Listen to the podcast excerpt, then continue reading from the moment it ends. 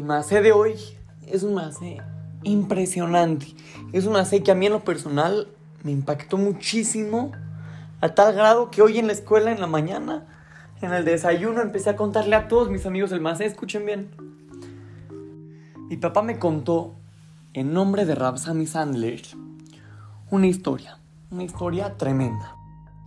Ramoshe Feinstein fue el jajam más grande de la generación o de los más grandes de la generación de la, época pasada. A él, a su mesa llegaban todo tipo de preguntas, cuestiones más difíciles. Era el jajam que tenía una mente, era conocido como un genio, como un genio. Él cada Shabbat, cuando iba de camino al Bet Knesset, pasaba por un parque. Y cada Shabbat se acercaba a su nieta y saludaba a su abuelito. Hola abuelito, ¿cómo estás? Shabbat Shalom. Y le daba un besito, un abrazo y se iba. Ramoshe seguía su camino, iba al Betagneset a decirte fila y a estudiar. Y el siguiente Shabbat era la misma rutina. El Rab pasaba por el parque, su nieta iba, lo saludaba, un besito, un abrazo y se iban. Una vez, una de las amigas de la, de la nieta de Ramoshe también quiso ir a saludar al Jajam. Y cuando Ramoshe Feinstein pasó por ahí, pasó por el parque, además de acercarse la nieta a, saludar a su abuelito, también se acercó su amiga, otra niña. Y, y ah, Shabbat Shalom, se saludaron.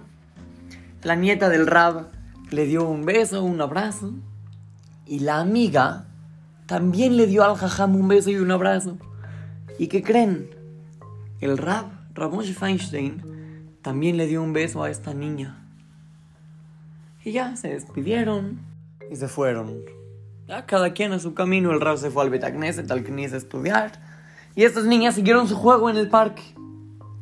Los alumnos de Moshe no lo podían creer.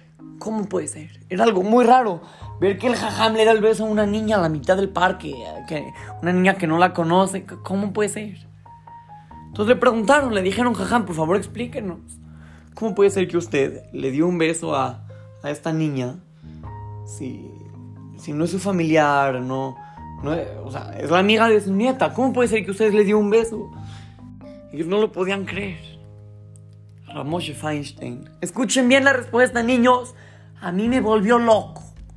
Escuchen bien, está fuera de lo normal. Ramoshe Feinstein les contestó. Escuchen, alumnos. Yo les puedo encontrar 10 eterim. O sea, yo les puedo encontrar 10 razones que me permitan darle beso a esta niña.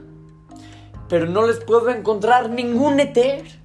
No hay ninguna forma de que yo encuentre algo que me permita avergonzar a esta niña.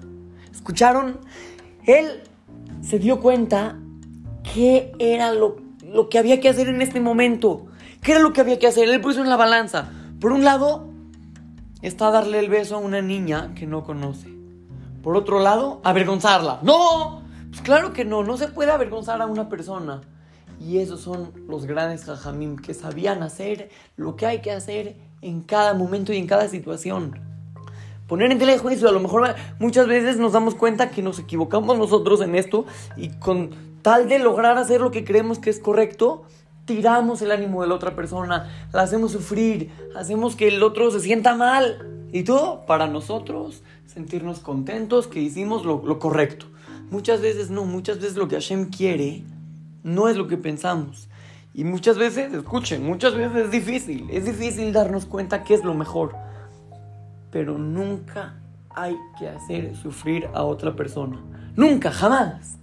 ¿Cómo puede ser? Ramoshe Feinstein se dio cuenta cuál es el valor que tiene esta niña y se dio cuenta que, que no hay forma que se permita hacerla sufrir. Y eso es un mensaje que nos tenemos que llevar cada uno y uno de nosotros. Cosas que podemos aplicar todos los días todos los días, en la mañana, en la escuela, en la tarde, en algunas clases que tomes, o en la noche, incluso en tu casa con tus hermanos, siempre vamos a poder encontrar la manera de no nada más no hacer sufrir al otro, sino al revés, hacer sentir bien a las otras personas. Así es que lo saluda su querido amigo Shimon Romano para Try to Go Kids Talmud Torah, Monte.